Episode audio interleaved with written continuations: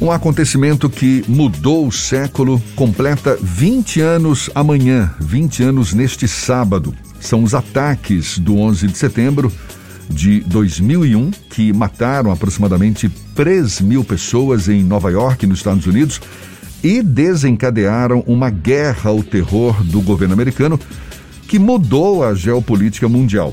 O atentado revelou pela primeira vez a vulnerabilidade da maior potência militar do mundo no próprio território e a resposta dos Estados Unidos, a busca pelos culpados pelo ataque, levou tudo isso, levou o país à invasão do Afeganistão em 2001 e do Iraque dois anos depois, países acusados de apoiar a Al-Qaeda, organização terrorista que assumiu os ataques.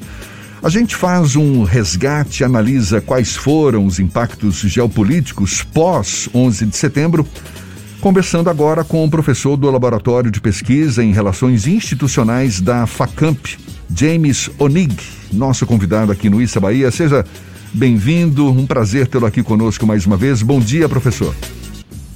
Bom dia, amigos. Muito obrigado pela oportunidade. Uma alegria estar com vocês. Professor, essas duas décadas que se seguiram ao atentado, a gente sabe, impactaram em muito a política dos Estados Unidos, a segurança global, teve a intensificação das guerras no Oriente Médio, mudanças também na inteligência americana. E o que mais? Passou a haver uma, uma nova lógica mundial? Qual a sua avaliação, professor? Certamente. Nós estamos diante de um fato histórico como você disse na sua introdução, que mudou completamente as relações de poder e as relações militares.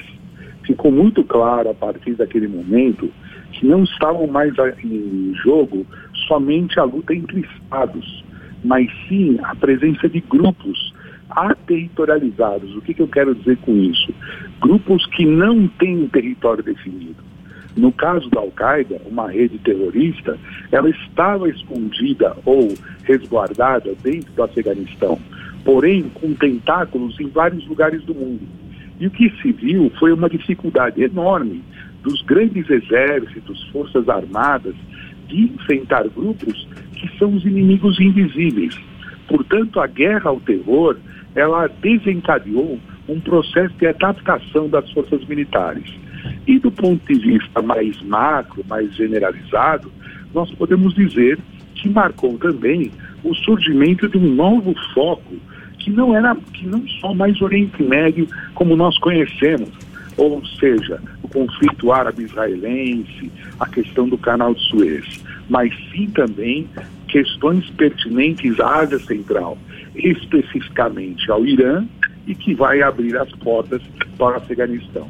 Então, resumidamente, nós podemos dizer que há uma mudança técnico-militar nesse processo e uma mudança geopolítica, mudando o foco para essa região da Ásia Central.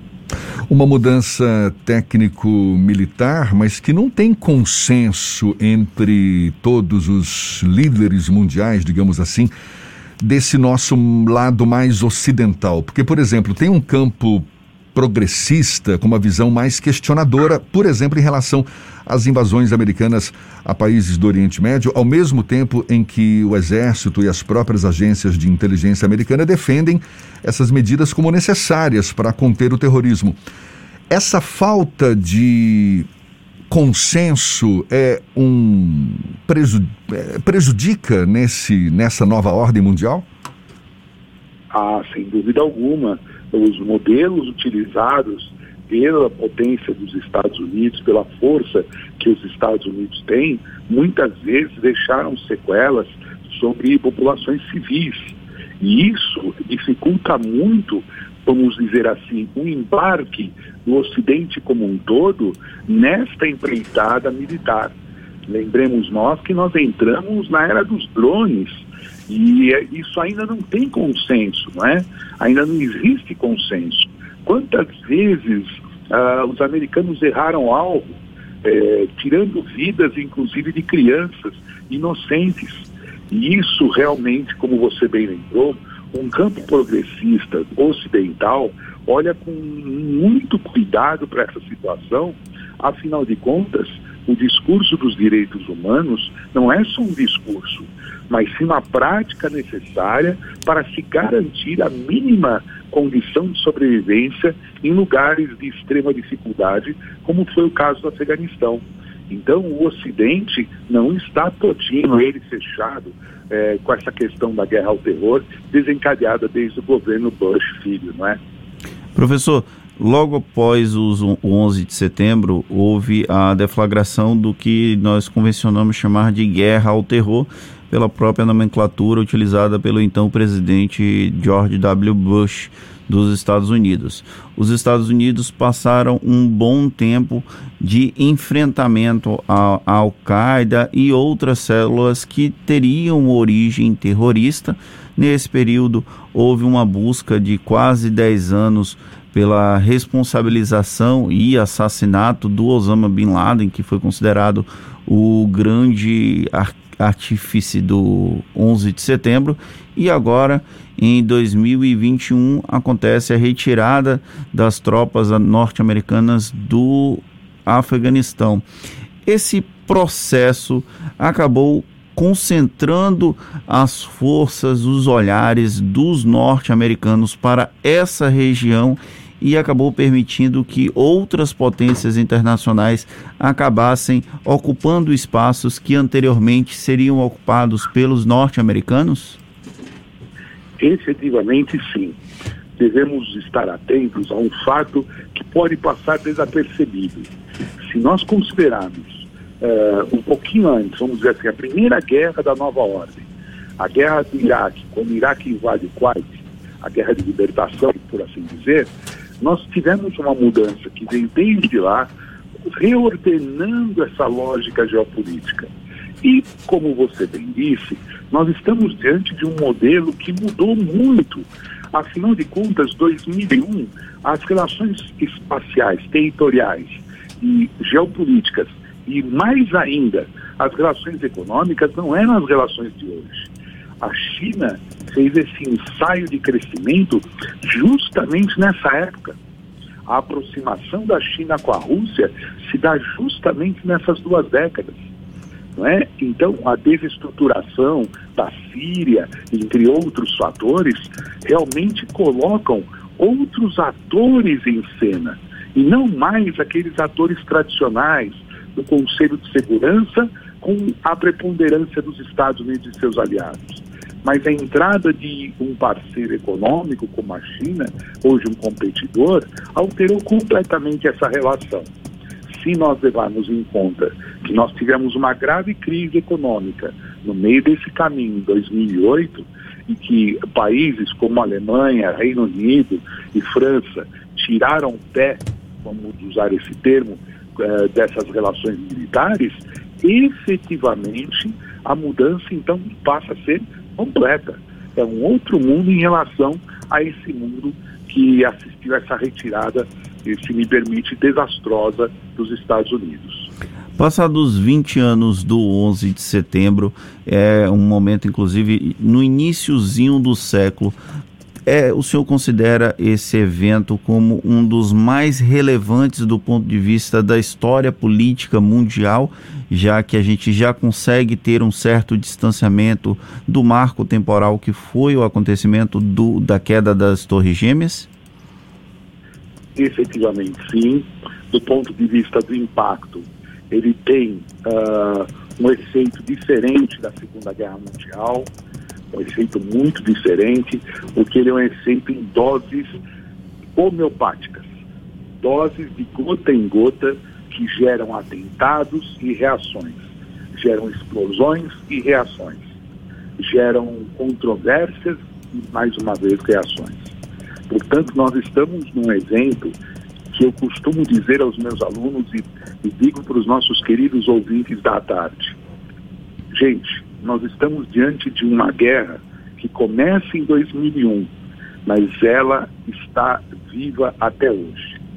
E a retirada americana, ela é a prova de que um novo capítulo está se escrevendo e não se encerrando. Nós devemos lembrar muito bem que a entrada do Talibã no poder não só gerou espanto mundial, pelas formas com que foram feitas, ou seja, pela forma com que foi feita essa aproximação, mas sim porque nas primeiras semanas, já em Cabul, as mulheres estão reivindicando seus direitos, estão sendo oprimidas. Então é um tema que interessa a toda a humanidade. A está conversando... Não interessa só os Estados Unidos. Portanto, o efeito do 11 de setembro está mais do que vivo até hoje. Gente está conversando aqui com o professor James Onig, que é professor do Laboratório de Pesquisa em Relações Institucionais da FACAMP, Faculdades de Campinas. Professor, e em relação ao Brasil, que papel o Brasil pode ter nesse processo, nesse processo que desestabilizou ainda mais a relação internacional e que continua desestabilizada até, até agora, até hoje? É, qual o, o protagonismo o Brasil poderia ter? Para contribuir para, quem sabe, recuperar o equilíbrio mundial? Bem, se nós levarmos em consideração a nossa tradição diplomática, que vinha até pouco tempo, nós temos uma formação uh, política de altíssimo nível na nossa escola diplomática, que é o Itamaraty. Nós contribuímos muito através dos nossos valorosos diplomatas durante muito tempo para a solução de conflitos. Então, o Brasil, por sua posição é, especial na América do Sul e na América Latina, por causa da sua condição especial hemisférica, poderia sim contribuir com uma mesa de negociações para a pacificação em vários lugares do mundo, como já aconteceu. É, mais recentemente, nós tivemos uma presença no Haiti, é, tentando mudar aquela relação. E garanto a vocês que se nós não estivéssemos lá, o Brasil não estivesse com suas tropas da MINUSTAH, nós teríamos uma situação pior, apesar de todos os problemas que lá ocorreram. Então o Brasil, se, e aqui me permite colocar na condicional, se retomarmos a nossa tradição diplomática de conversações, se retomarmos a nossa tradição uh, política de mostrar o nosso valor na, no nosso continente, é, poderemos sim colaborar mais uma vez para essa situação. É um fato que é muito simples, mas me chama muita atenção e é emocionante para nós brasileiros, é que nós contribuímos para a retomada da língua portuguesa no Timor-Leste. Nós mandamos um exército de professores. É uma das coisas mais lindas que nós fizemos e é pouco divulgada. O Brasil pode ajudar nas questões mais prementes em qualquer lugar do mundo, porque o Brasil sempre foi ajudado. E é por isso que nós precisamos voltar à nossa tradição diplomática. E o senhor acha que o Brasil tem cacife, tem credibilidade no momento para assumir essa responsabilidade? Isso levando em conta o atual momento político que a gente enfrenta, com crise institucional e com um governo que encontra resistência em muitas nações? Efetivamente, não. Não temos essa condição no momento, apesar de termos material humano de sobra de altíssima qualidade para isso, nós não temos essa condição. Uma vez que nós, é, vou falar num português bastante simples para os nossos amigos, arrumamos treta com muita gente e por motivos muitas vezes inexplicáveis. E por isso nós estamos agora sentados no banco de reservas da geopolítica internacional, tentando recuperar a posição mas vai demorar bastante, infelizmente. Para a gente encerrar, professor, qual o futuro, digamos, a médio prazo que o senhor vislumbra em nível mundial a partir desse momento que a gente vivencia hoje, em que muitos conflitos sinalizam ainda um bom tempo pela frente? É, realmente é uma situação bastante inusitada mas eu enxergo da seguinte forma: a retirada norte-americana não é só uma retirada uh, estratégica, né, por assim dizer.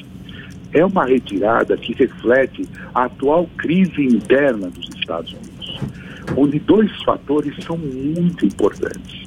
A opinião pública norte-americana, que rejeita mais uma vez qualquer participação em conflitos desta monta, afinal de contas são jovens que perecem em terras estrangeiras e a questão da crise econômica dos Estados Unidos.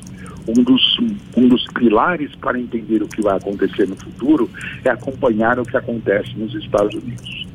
Um outro pilar importante para a gente poder vislumbrar um pouco mais à frente é justamente o que os vizinhos do Afeganistão vão começar a entender dessas relações. Afinal de contas, o Talibã tem uma linha política religiosa muito clara, que às vezes difere dos seus vizinhos. E, se me permite colocar mais uma, um ponto nessa geopolítica, nessa geografia, tem um vizinho do Afeganistão que todos nós temos que estar de olho, que é o Paquistão, aliado de primeira ordem do Talibã. E o Paquistão tem relações simbióticas hoje com a China. Portanto, o xadrez está muito complexo. O xadrez, o jogo está muito complexo e precisamos é, olhar com bastante cuidado o que pode acontecer nos próximos meses. Então eu convido todos que estão acompanhando esse tema tão candente a ficar de olho o que vai acontecer até dezembro. Mas eu aposto muito nessa questão do que os Estados Unidos vai sugerir ao mundo e como o mundo vai encarar as atrocidades que o Talibã cometer. Estes são os dois pilares que eu acredito sejam fundamentais.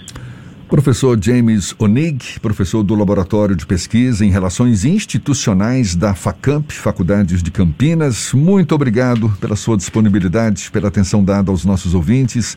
Seja sempre bem-vindo aqui conosco. Bom dia e até uma próxima, então. Jefferson, Fernando, muito obrigado a vocês. Espero que nos encontremos em viva voz o mais breve possível. Um abraço a todos, bom fim de semana. Maravilha, agora 15 minutos para as 8 na tarde FM.